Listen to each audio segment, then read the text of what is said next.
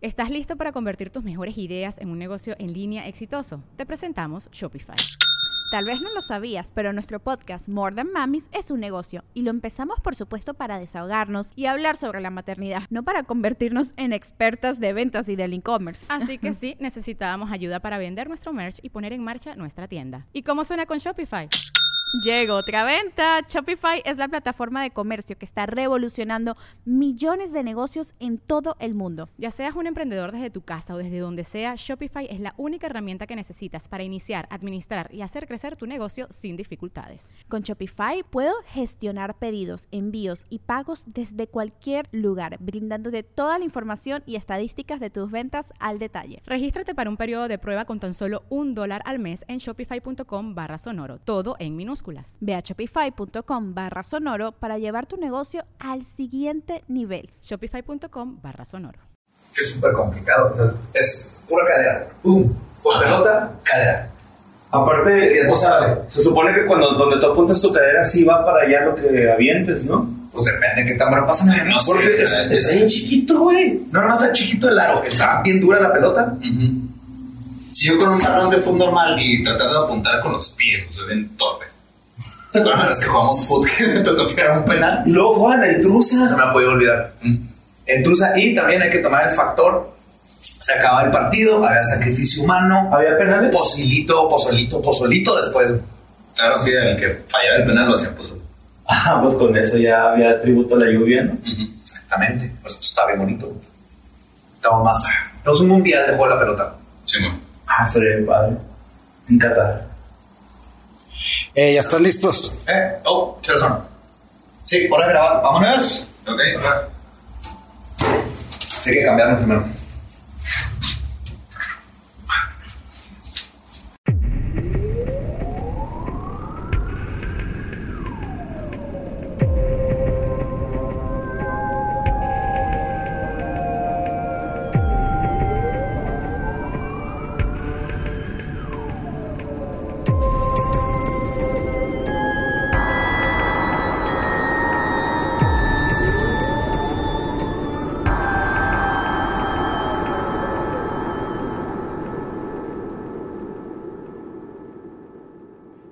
Bienvenidos a Leyendas Legendarias, el podcast en donde cada semana yo, José Antonio Badía, le contaré a Eduardo Espinosa y a Mario Capistrán casos de crimen real, fenómenos paranormales o eventos históricos tan peculiares, notorios y fantásticos que se ganaron el título de Leyendas Legendarias. Como siempre me acompañan Eduardo Espinosa y Mario López Capistrán. ¿Qué tranza? ¿Cómo andan? ¿Todo Para bien? este- Para special edition. Claro que sí. Fine, fine. Very good, very good. Pues, hoy traigo un episodio especial en el que voy a hablar de un personaje de la historia de México cuyo nombre todos han escuchado. Era un guerrero, astrónomo, poeta y eventualmente emperador. Y su vida es conocida, pero lo que no se conoce muy bien es el cómo llegó a ese punto. Y además de su impresionante vida, en su muerte dejó el misterio de uno de los tesoros más buscados en el mundo, que se sigue buscando incluso hasta el día de hoy. Les voy a contar sobre el último emperador azteca, Cuauhtémoc. Yes. Sí, es un chingón este güey. Eran Ok. son nuestros Spartans. Todos seguimos buscando su cuello hasta la fecha. sí. creador de la Cuauhteminia. no creo que es otro Cuauhtémoc. mucho antes, mucho antes. pues Cuauhtémoc, Cuauhtémoc debió nacer entre 1495 y 1502. Se tuvieron que hacer los cálculos porque no hay récord de su nacimiento exacto. Ok. Hasta que nos hizo ya Tlatoani y todo esto es donde lo empezaron a... Pues es que antes estaba más difícil, ¿verdad? Poner en la piedra cosas. Sí. Entonces esperaban a momentos este, importantes. A ver, ya hizo algo que valga la pena poner aquí en piedra, porque si no. No a sacar el cincel, sino a mínimo conquistado dos o tres pueblos, ¿eh? Ese cincel se queda ahí guardado. Pero este último es el más aceptado por los historiadores, o 1502. Ok. Nació en México, Tenochtitlan, o para ser más exactos, en el 4 Tecpatl, que sería el año que es una pelotita. Ok. Ah, Ok. La pelotita parece una pelotita de fútbol americano. Ese es, el, ese es un Tecpatl y es como manejaban los años y él nació en el cuarto. Muy bien. Ven, el calendario azteca viene. Búsquenlo. En el 4, ahí nació. Hijo del último soberano de México, Ahuizotl, y de la princesa Tla- este, Tlatelolca. Eran sus papis. Por lo tanto, Cuauhtémoc descendía de la nobleza indígena, Netzahualcoyotl y Moquihuix, por parte de su madre, y Axayacatl, Izcoatl y Acampichtli y otros reyes por parte de su padre. Era fresón entonces. Sí, sí, era un noble, así, con todo. Sí. Estaban en, en el Wikipedia de antes que también era de piedra, güey. También estaban los nombres de sus papás en azul, güey. Le picaba, se giraba la piedra y atrás. Según las tradiciones, Cuauhtémoc debió haber nacido dentro de una espectacular y mística ceremonia que posiblemente involucró colocar simbólicamente las armas del padre, su escudo y dardos, signos de un varón destinado a ser un guerrero. La partera, después de cortar el cordón, el cordón umbilical, el cual debería ser enterrado en el campo de batalla, como símbolo de su profesión. Pero primero lo mastican, ¿no? Y luego ya lo entierran. ¿What? ¿Sí hacen eso con el cordón umbilical? No, no sé, no venían mis datos. Nada más lo lavan bien. Así que no quede nada. Y lo bien frito. Taquito, Bien frito, ajá, sí, güey. fritito, bien taquito. frito, por favor. Salsita verde y vámonos. Cebollita y cilantro. Entonces el cordón umbilical lo mandan a enterrar en, una, en un campo de batalla Ok. y luego pronunciaría unas palabras parecidas a estas. Y cito, esta casa donde has nacido no es sino un nido, es una posada donde has llegado. Es tu salida a este mundo. Aquí brotas, aquí floreces. Aquí te apartas de tu madre, como el pedazo de la piedra donde se corta. Tu oficio y facultad es la guerra. Tu oficio es dar de beber al sol con sangre de los enemigos, a dar de comer a la tierra, que se llama Tlaltelcuitli, en el cuerpo de tus enemigos. Sí. Pero si quiero ser artista, ¡No! Pues es poeta, ¿no? Que no, ya enterramos tu cordón allá. la- no lo pueden enterrar ahí a un ladito de donde venden pinturas. Sí, no, sí está fuerte, ¿no? Que ya desde el niño es Ajá, así que te esperamos bastante de ti, güey. y yo traumado porque no nunca le compré a mi mamá que iba a ser ingeniero, güey. Imagínate, güey. Y todo esto sucedió mientras ocurría un ominoso eclipse, güey, que parecería predecir una vida de dolor y triunfos para el pequeño. Sí, güey, todo está épico. Los sacerdotes lo nombraron Cuauhtémoc, que significa literalmente águila que descendió o se posó, del náhuatl cuau, cuautli, águila, y temo, descender o posar.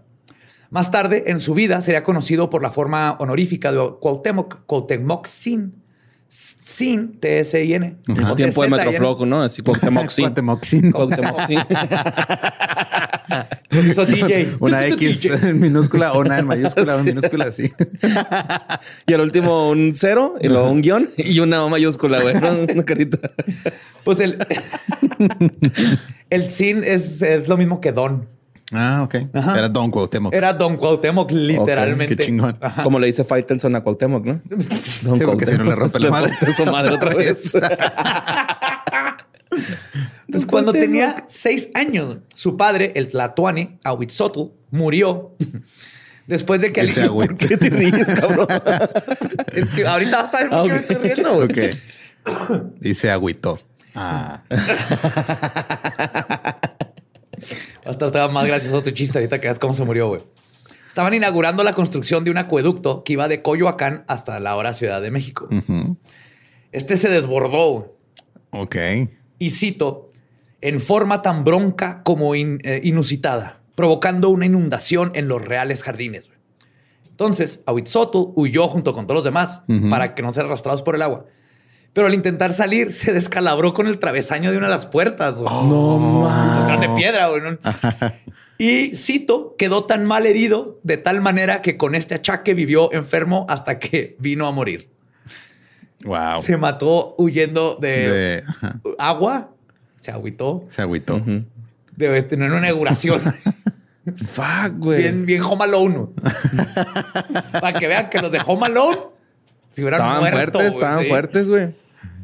Pues Cuauhtémoc quedó huérfano de padre y su madre se encargó de su educación. Desde los tres años ya se le estaba inculcando sobre la obediencia, la laboriosidad, la devoción a los dioses De caminar agachado. y a meter goles.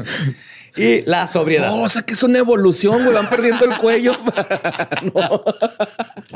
no parece estar para sobrevivir a los pinches marcos de las puertas, Sí, güey. Este, pero para sus seis años ya era mandado al mercado de Tlatelolco a recoger los granos de maíz y frijol que los comerciantes derramaban en el suelo y ayudaba en las tareas de la casa. Todo eso te hacían contra los niños. Eso sí es muy importante. A pesar de que era noble, llevaba la misma educación que cualquier niño. Entonces, eso de ir a recoger granos y todo era para ponerles tareas. De hecho, si no nos hubieran interrumpido los españoles por lo- todo lo que van a ver, seríamos como los japoneses. Es, es como que la misma cultura de niños, ponerlos desde chiquitos a limpiar la cosas, casa y todo. No importa que seas noble, tienes que aprender cosas para que no después quieras andar vendiendo gasolina a domicilio. güey. o tratando de, de ocupar nubes. La verdad es que aunque hubiera nacido en la realeza y estuviese destinado a ser un gran guerrero, su educación era igual que la de cualquier hombre en una cultura azteca. Y se educó bajo lo que aprendimos en el, en el Códice Mendocino. Los niños eran entrenados para respetar a sus mayores, auxiliar en las labores de domesticación, temer a los dioses y tener humildad de espíritu. Y para los niños que no seguían las reglas, los castigos eran bastante duros. Por ejemplo, les picaban con espinas de maguey o se las amarraban a los pies. Y para los niños que de plano eran unos neurodivergentes y no se acoplaban a las reglas, venía el peor tormento, el humo de Chile. Ay, güey. Los no. quemaban en brasas y luego les Ajá. metían la cara en el humo. Hasta que lloraban, güey. No seas cabrón. Y a veces, está des- feo. a veces después de eso los amarraban y los dejaban en el lodo un día entero. güey. Acá con los ojos hechos mierda. Bueno, pero con su piel bien suavecita después del castigo, ¿no? Así tersos, güey. Sin mocos, güey. Ah, se nota También salen es el, el del maguey. Está, está chido, ¿no? El maguey adentro traía aloe vera. Te- Era un spa, güey, el castigo. No te juro. Me imagino que el otro te limpiaba las vías respiratorias o algo así culero, como cuando te cae limón en los ojos y dice, no, es que se te limpió, güey, acá. Una mamada. Arde porque es ácido. Para su adolescencia, entre los 14 y 15 años, le tocó la nueva parte de su entrenamiento como guerrero.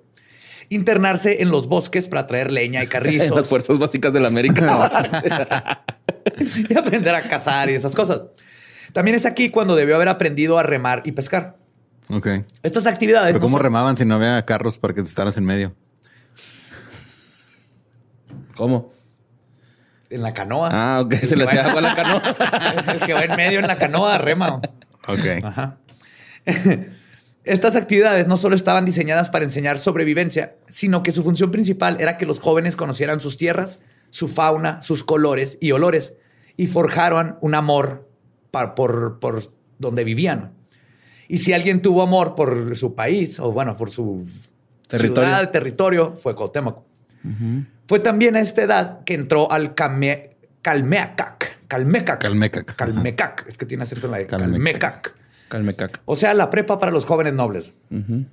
Que se educarían en el camino de sacerdotes. El Calmecac de Monterrey. Pero sí, sí, esta era la, la escuela privada. El Policalmecac.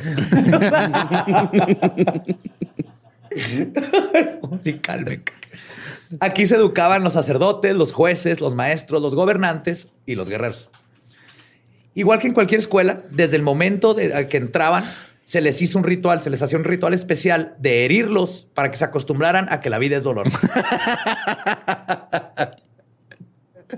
Los escondían en casilleros también. así, güey. Sí, güey, el casillero de piedra. De piedra. más difícil. Pero aquí el bullying era parte de tu educación. ¿no? Bueno, pero sabías cómo desarmarlos, ¿no? Desde adentro o algo así, güey. Y cito, se les levantaba en la madrugada para recibir baños de agua fría, hacían penitencia y autosacrificio usando espinas de maguey, ayunaban frecuentemente Se hacían calzón chino solos, ¿no? Ellos se metían a la- al locker. Se hacían ley del poste, güey, solitos. Salían corriendo. ¡ah! Era taparrabos chino, pero sí. Taparrados chinos. Ayunaban frecuentemente y practicaban la abstinencia. Además, usaban ropa ligera para desarrollar el control de sus cuerpos contra el frío. Ok, es de aguántate, nada de que, ay, es que está muy frío. No te No, aguantas. no, no, adáptate. Trabajar duro, este, trabajaban duro durante todo el día y pasaban en vela muchas noches en rituales de purificación. Si se quedaban dormidos o cometían una falta, se les castigaba de forma dura. Todo esto servía para forjar un carácter fuerte y resistente, digno de un noble y para probar a los que no pudieran desempeñar en su vida de adultos. Y ahí Cuauhtémoc barrió los templos, durmió en el suelo, cortó leña e hizo todo lo que se le indicó. Pero también fue aquí donde aprendió los fundamentales de su religión, de los principios cósmicos, de las cuatro apocalipsis, de Huitzilopochtli y Tezcatlipoca, Y también aprendió historia sobre cómo su tribu abandonó Aztlán para llegar a estas tierras, que ahora llamaban su hogar. Que ahorita va a llegar. Eh, más que era un lago. O sea, así que digas tierra, tierra. Bueno, o sea, sí. Tuvieron que taparlo. Tuvieron que hacer pirámides que flotan, ¿no? Es cabrón, ¿no? Este, además de todo esto, su educación también constó de aprender sobre cómo pelear y tácticas militares, al igual que medicina y astrología. Ok. O sea, muy completo, muy chingón. Y de Aztlán, ahorita voy a hablar poquito, está bien interesante. Está- no es donde creen que es. Bueno, no sé dónde creen que era Aztlán, que yo no tenía idea. Está más cerca de Juárez de lo que creen. Ok. Órale. Cuauhtémoc inmediatamente destacó como combatiente y un brillante estratega de guerra, además de ser un hombre de mucha sabiduría y poeta. Y para 1515 alcanzó el rango de tech, eh, tecuitli o caballero, como knight, como caballero de, de la mesa redonda. Y fue nombrado gobernante de Tlatelolco. Para esto tuvo que pasar por una serie de ceremonias en donde los Huaytlatuani lo llevaban al templo mayor, donde le hablaron de las doctrinas de la vida que tenía que seguir, le dieron sus arcos, flechas y macanas, y también, básicamente, lo rosteaban entre todos los tlatoanis, güey, para que nunca se le olvidara ser humilde. No mames, qué Checa. chido, güey. Y cito, se les daban grandes doctrinas de la vida que habían de tener y guardar. Y antes de todas estas cosas, les daban este, vejámenes con muchas palabras afrentosas y satíricas. Y les daban de puñadas con grandes reprensiones en su propio rostro. en Ay, otras güey. palabras, Lo lo rosteaban. ¿no? Sí, le hacían bullying, güey. Ajá. Ajá. Pues sí, para que vaya agarrando el pedo, ¿no? O sea, sí, güey, va a ser gobernante. Ajá. Para que fuera agarrando callo. Sí, sí, luego andaban callando ahí, pues, de prensa, ¿no? Que no se le suba. Ajá, exacto. Solo cinco años después, en 1520, murió el entonces emperador Clito- Clitláhuac. Cuitláhuac. Cuitláhuac, perdón. Cuitláhuac. Debido a la viruela que habían traído los españoles. Y es entonces que. Terrible regalo. O sea, cuando llegas de visita y llevas un regalo, no llevas viruela. No, Pinches güey. vatos se maman. Pinche pan de jodido, güey, Una dulce, botella de güey. vino, güey, Sí, pan. no. por Vino, viruela. vino barato, güey, viruela. Debido a la viruela... Ah, perdón. Un este- seisito, güey. ¿no? O sea, Mínimo, güey. Ahí le va un estornudo. Y es Llegas entonces- con un 6 así, ¿por qué estoy en la etiqueta?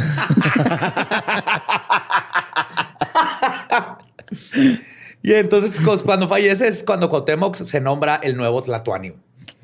Ya el emperador. Y su trabajo como el nuevo líder fue casi inmediatamente reorganizar el ejército mexica, reconstruir la ciudad y fortificar para la guerra contra Cortés y los invasores españoles después de que la, ya la habían madreado una vez. Después de 75 días de batallas, en 1521, Cuauhtémoc es capturado por las tropas de Cortés y después de ser prisionero y llevado a expediciones hasta Honduras en busca de más riquezas, en octubre de 1525 fue ahorcado y el lugar de su muerte sigue siendo un misterio hasta hoy. De hecho, hace tiempo hubo una antropóloga dijo que lo encontró y luego se comprobó que, Que no era ni de pedo Se era. desmintió. Ajá. Ay, güey, estado cabrón, ¿no? Sí, y de hecho no se sabe, güey, porque los únicos testigos de dónde lo ahorcaron fue Hernán Cortés y Bernal Díaz de Castillo. El chilletas. Y lo, ajá, y no lo, no pusieron el lugar. Mm, O sea, documentaron lo que pasó, pero no el lugar exacto en donde estaba. Qué descortés de su parte. Sí. Luego se fue a chillar el güey, ¿no? Sí. Ay, no puse la venta, lo hice mal. Pero el paradero del cuerpo de Cuauhtémoc no es el único misterio que dejó el último Tlatuani. Todos conocen la historia de la tortura que soportó por parte de los españoles que querían saber dónde estaba el legendario tesoro de Moctezuma. Se olvidó que es el diablo, ¿no? Cuauhtémoc. Ajá. Exacto. Un tesoro que hasta el día de hoy se sigue buscando. Y como Cuauhtémoc valientemente nunca soltó la información, todavía no sabemos dónde está. Yo tengo una teoría. El tesoro eran los amigos que hicieron el camino. Bella reflexión. Era poeta, güey. Seguramente Claro. sí era algo así. Cortés, Nunca lo entenderás. eres mi amigo. Bye bye. Y es justo aquí donde comienza la cacería por un tesoro que ha capturado la imaginación de muchos, por lo que, según dice la leyenda, podría ser uno de los tesoros más grandes del mundo. La historia cuenta que durante la conquista de Tenochtitlan, Moctezuma logró sacar todo el tesoro que tenían, bueno, ordenó que lo sacaran, y lo mandó a ser escondido en el año 1520. La leyenda también dice que el tesoro fue llevado hacia el norte y que fue enterrado en el norte de México o el sur de los Estados Unidos, específicamente por Arizona o Nuevo México. Pero otra teoría dice que llegó tan lejos como Utah. Ok. Les dijo, vayan a donde hay un colchón y luego lo esconden ahí abajo. Sí. Pero Moctezuma, ¿qué es un colchón? No sé. Ustedes vayan. Así dice la profecía, cabrón. No puedo saberlo todo. Bueno, van y me investigan qué es un colchón y luego se van a guardarlo abajo del colchón. Y de hecho, este, esta área es importante y tiene medio sentido con la leyenda porque está leyendo un estudio de un, de un antropólogo que dice que Aztlán era más o menos toda esa área. güey. Ok. Era por este, Arizona, California y el Golfo de México. Utah. Acá El Golfo de México norte. no está El Golfo de México, el Golfo de Cortés, güey. El Golfo de México. El Golfo de Cortés. Que todo eso era... Que para allá estaba Aztlán. O sea, pero sí sabe que llegaron del norte. Estaba ahí como por Oregon, güey, hasta Chiapas más o menos, en ese rango, así, Ahí. en ese territorio, por ahí está Slan, güey. Pendejo. Ay, güey, vamos a tener otro rumiante gate. Casi, casi. No sé, se logró. Pero esta teoría de Utah güey, proviene de un buscaoro llamado Freddy Crystal, que mientras visitaba México dio con un antiguo monasterio que iba a ser demolido. Dentro de este monasterio, Freddy encontró algunos manuscritos de los tiempos de Hernán Cortés. Y adentro de estos había un mapa que parecía describir un lugar muy específico. Canab, Canab. Canab, está ahí en Utah. Ok. Esta ciudad está ubicada justo al norte de la línea fronteriza con Arizona y ahora es ocupada por mormones. El kebab existe, eh, en kebab, perdón, existe Ay, yo qué rico. Kebab. Sí. Canab o kebab. Ya te dio hambre. Canab. Canab. Yo sí escribí Canab. en Canab existe un cañón llamado Johnson's Canyon, que Freddy está seguro es el, es el- Es el está- lugar. bueno, estaba seguro que era el lugar del mapa, güey. Es que lo reconoció, de hecho, cuando vio el mapa dijo, yo conozco estos pinches tierras. güey". Y entonces comenzó a explorarlo hasta que dio con sus cuevas buscando algún petroglifo azteca que indicara dónde estaba el tesoro. Dijo, si es ahí, tiene, tuvieron que haber dejado alguna señal. Y, una o sea, X. Ver una X con cabecita de águila. Porque asumo que el, Todos tienen cabecita de águila. todos. ajá. Entonces, en 1922, Freddy Crystal descubrió la cueva que cumplía con sus requisitos. Según la leyenda local, Freddy y sus hombres se pararon sobre el borde de un cañón después de años de búsqueda infructuosa. Contempló el paisaje desértico y luego volvió a mirar su mapa. De repente, se percató de algo. Había una cueva frente a él que coincidía con la del mapa. Corrió hacia la entrada, que se alzaba muy por encima de él. Había unas escaleras talladas en eh, arenisca que conducían a la base de la cueva. O sea, estaba Ujú. había construcción. Pero esta había sido sellada con mortero de piedra. Entonces Freddy y su grupo rasparon la pared con sus navajas. Cuando esto no funcionó, trajo la noticia a la gente del pueblo de Canab. La emoción y la anticipación zumbaron en todo el pueblo y todo Se mundo lanzaron se todos. lanzaron a buscar el tesoro. De hecho, Adentro había un maletín con una tarjeta de El Gato. Mientras están buscando este tesoro, yo escapé de la cárcel. Bueno, la ciudad de Canab casi cerró porque tres cuartas partes de sus residentes Se acudieron fueron, en masa así a las colinas para desenterrar el sitio del tesoro. Trabajaron incansablemente excavando el laberinto de túneles llenos de arena. Sí habían túneles. Sin embargo, después de meses sin una señal del tesoro de Moctezuma, los trabajadores finalmente se dieron por vencidos y regresaron a casa con la cabeza baja. Eventualmente, Freddy Crystal se fue para nunca más ser visto en la ciudad. Pero la búsqueda continuó. Puta madre, así lo- El problema es que como todo buen tesoro perdido, tiene una maldición. Verán, cuando no se encontró tesoro... Diarrea. Sí, esa es Ah, la pues maldición sí, es la de venganza. La la en venganza, México. güey, sí. La venganza, es la venganza. a shit.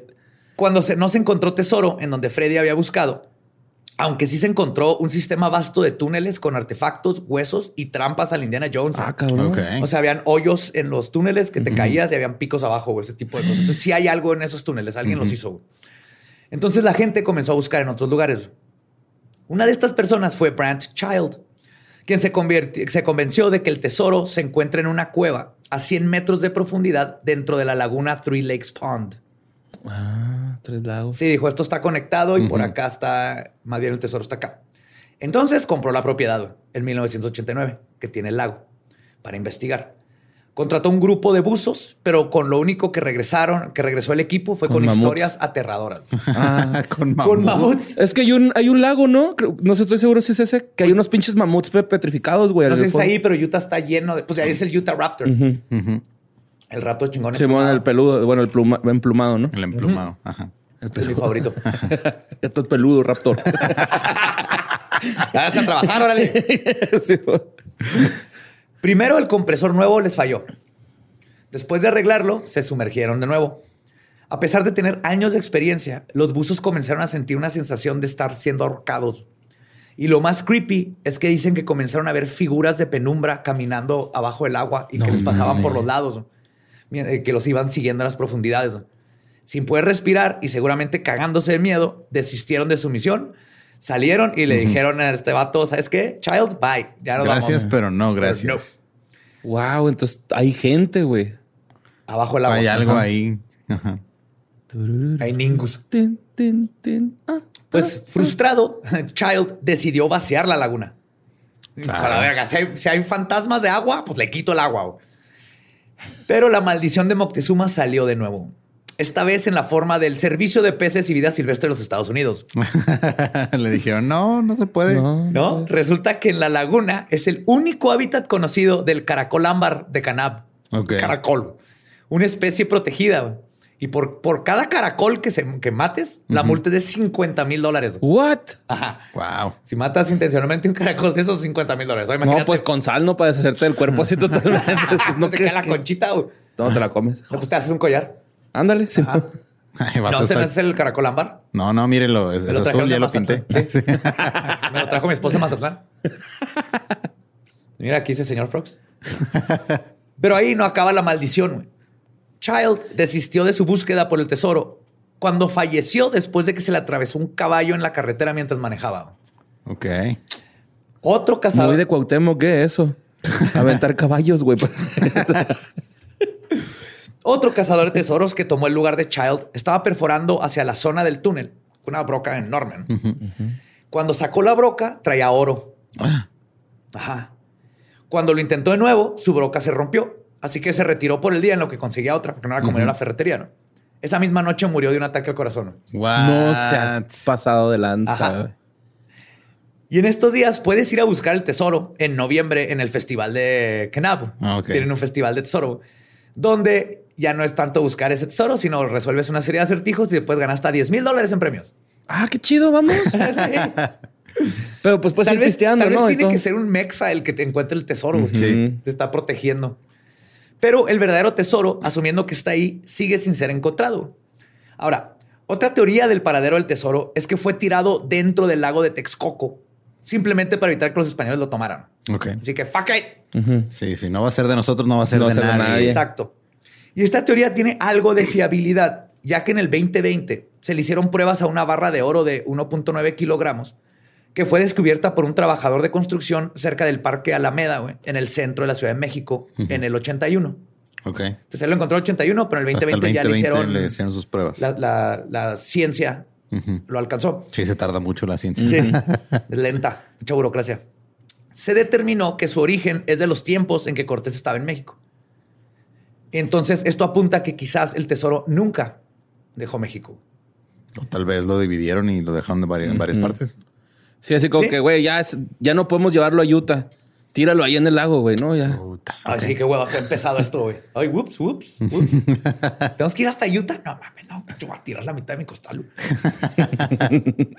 Pero hay historiadores, de hecho, que opinan que toda la historia del tesoro en sí es un mito y que se mezcló con la leyenda de El Dorado. Ah, ok. la mítica ciudad de oro. Se cross-polinizaron estas dos historias de dos grandes tesoros que los españoles buscaban y se convirtió en una sola. Entonces no sabremos. Y sea cual sea ¿Queremos la- ambas? ambas. Ambas. Ambas. Ambas. De hecho, es lo que decir que sea cual sea la verdad, yo opino que hay que poner nuestros sombreros de Indiana Jones Ajá. y salir a la búsqueda de lo que podría ser el tesoro más legendario que el mundo jamás haya visto. Y me emociona saber que todavía existe ese tipo de, de secretos y que puedes ir a aventuras de ese tipo. Y pues esa fue la historia de Cuauhtémoc, el último emperador, nuestro espartano chingoncísimo poeta y el gran tesoro que nunca dijo dónde estaba. Sí. El terror de Faitelson. Faitelson, sí.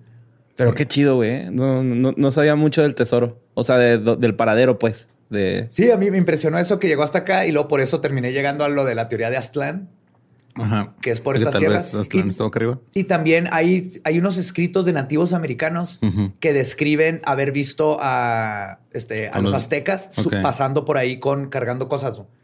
lo cual le daría algo de, ¿De sentido? de sentido que sí pasaron por allá. Porque sí era común que fueran a Pueblo en Nuevo. México. Era como el hub de todas las Américas. Sí, ahí se culturas. juntaban, era el punto de reunión. Ahí Sí, encontraron cacao, por ejemplo. Y luego la turquesa de Nuevo México la han encontrado en el sur. Que era la feria, ¿no? En ese Sí, tiempo. eh, eran trueques de toma Ajá. turquesa y eh, Cacao. ajá, y este elotes con carne molida y crema. De casualidad, ¿no traerás un grano de cacao para regalar, de regresarte uno? Y me quedé sin cambio, compa. Este, te lo puedo dar con un bubaló. Chúbalo, güey. Entonces sí sabemos que sí, sí atravesaban esas distancias y conocían el camino. Y Ese era, era el, pues aquí es el paso del norte, siempre pasaban por aquí. Toda esta esa comunidad existía. Paso es posible, es posible. Y yo voy a creer que por ahí anda el tesoro. Es probable. Vamos a tener que ir esperando a... a que un mexa lo encuentre. Miguel, Tulio, vayamos a buscarlo. Yo no sé, mira. Yo digo que este que nos den dinero y vamos a buscarlo. Sí, sí, sí, sí. Sí, una gran expedición. Vamos allá al, al Festival del Dinero para Tesoro, güey.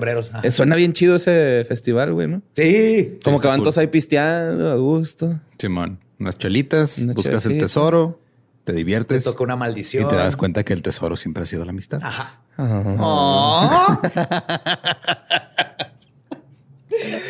Ah, pues muchas gracias por escuchar este episodio especial eh, traído a ustedes por Indio. Muchas gracias, Indio. Y este nos pueden seguir en todos lados como arroba leyendas podcast. A mí me encuentran como arroba ningún Eduardo. A mí como Mario López Capi, evita el exceso. A mí, como El Va Diablo, nuestro podcast ha terminado. Podemos irnos a pistear una indio. Esto fue palabra de Cuauhtémoc.